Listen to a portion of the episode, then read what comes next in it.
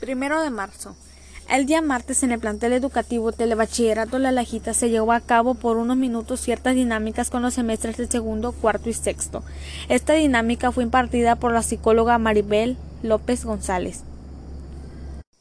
Esta sesión fue llamada Aprende, Aprende. La primera dinámica fue llamada Nudo, lo cual trató de que todos tuvieran una hoja de libreta y en la hoja del compañero escribir algo que piense sobre él. La segunda dinámica trató de inflar un globo y escribir tu nombre junto a lo que quieras ejercer en un futuro. Una vez hecho lo anterior, entre compañeros tratar de romper el globo con la finalidad de que tú defendieras lo tuyo. Estas dinámicas hacen que los alumnos se desestresen y convivan entre ambos grupos.